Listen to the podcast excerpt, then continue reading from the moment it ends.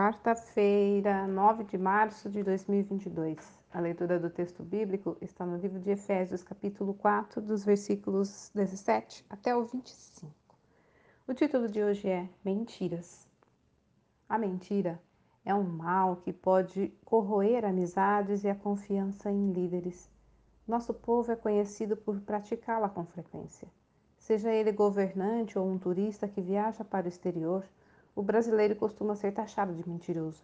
E isso é terrível, mas infelizmente faz parte do jeitinho brasileiro de resolver as coisas.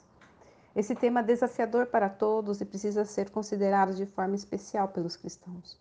Paulo alerta que o seguidor de Jesus não deve mais viver como os gentios, isto é, como quem está longe de Deus. Essas pessoas agem de acordo com seus próprios pensamentos e estão sujeitas a ter o coração cada vez mais duro, a perder a sensibilidade para o que é certo e errado, praticando toda sorte de erros. Os cristãos não devem seguir a mentalidade deste mundo.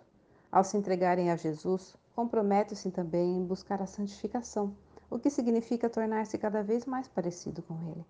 Para isso, é preciso deixar para trás os velhos hábitos e mudar o modo de pensar. Entre tudo o que deve ser abandonado está a mentira, porque ela é o primeiro passo para voltar à velha vida. No início de seu reinado, Salomão pediu sabedoria a Deus para sua conduta pessoal e para seu governo. Foi um ser humano como qualquer um de nós, que acertou e errou, mas deixou um legado riquíssimo no livro de Provérbios, com várias advertências contra a mentira. De fato, Deus odeia a mentira e tem muito prazer em quem fala a verdade.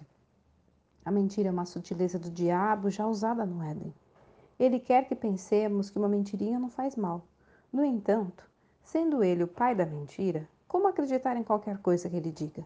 É melhor obedecer a Deus, já que ele não é homem que minta. Olha, a mentira arruína rapidamente o mentiroso. Texto retirado do presente diário da Rádio Transmundial, edição 21.